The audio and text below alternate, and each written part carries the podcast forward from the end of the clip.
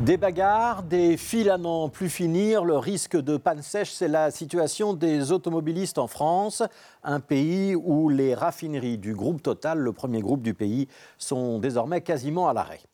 Alors ces images, vous les avez euh, sûrement vues à la télévision, sur les réseaux sociaux, dans vos journaux, des automobilistes qui en viennent à se battre pour euh, quelques dizaines de litres de samplon ou de diesel, une situation qu'on n'aurait pas imaginée dans un pays européen en cause une grève du personnel qui réclame des augmentations de salaire et ne les obtient pas.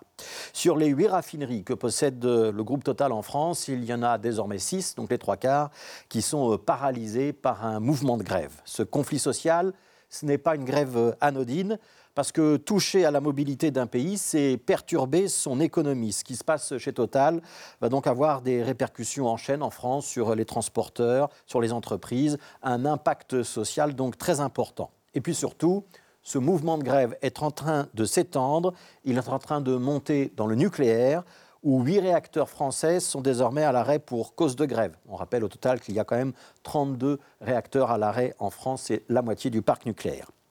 Essence et gaz d'un côté, électricité de l'autre. Total et EDF ont en commun d'être deux entreprises du secteur de l'énergie et surtout deux entreprises qui, ces derniers mois, ont fait de plantureux bénéfices, alors que leurs salariés, comme tous les Français, constataient la hausse du coût de la vie. Pour Total, le bénéfice a plus que doublé au premier semestre 2022, il a dépassé les 10 milliards d'euros. Et pourtant, quand la grève a commencé, c'était le 27 septembre dans la raffinerie du Havre, la direction a refusé de s'asseoir à une table de négociation avec les syndicats. Et pire, le même jour, 27 septembre, donc, Total Energy a annoncé qu'elle versait 2 milliards 600 millions de dividendes exceptionnels à ses actionnaires. Alors hier soir à la télévision française, le président de la République française, Emmanuel Macron, qui intervenait euh, donc dans une émission spéciale, a estimé que le dialogue social était toujours possible et que chacun devait prendre euh, ses responsabilités. Son ministre de l'économie, Bruno Le Maire, a été un petit peu plus insistant à la radio ce matin en affirmant que Total Energy avait la capacité et donc le devoir d'augmenter les salaires.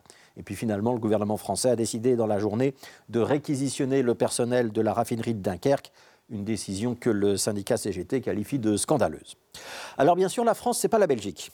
Et il y a justement chez nous un mécanisme d'indexation automatique des salaires qui permet d'éviter à la marmite sociale de bouillir trop fort. Mais ce qui se passe en France, c'est peut-être un avertissement. Parce que oui, le risque de mouvements sociaux existe. Et oui, nous sommes très dépendants de l'énergie. Une économie sans énergie, c'est une économie qui a un encéphalogramme plat.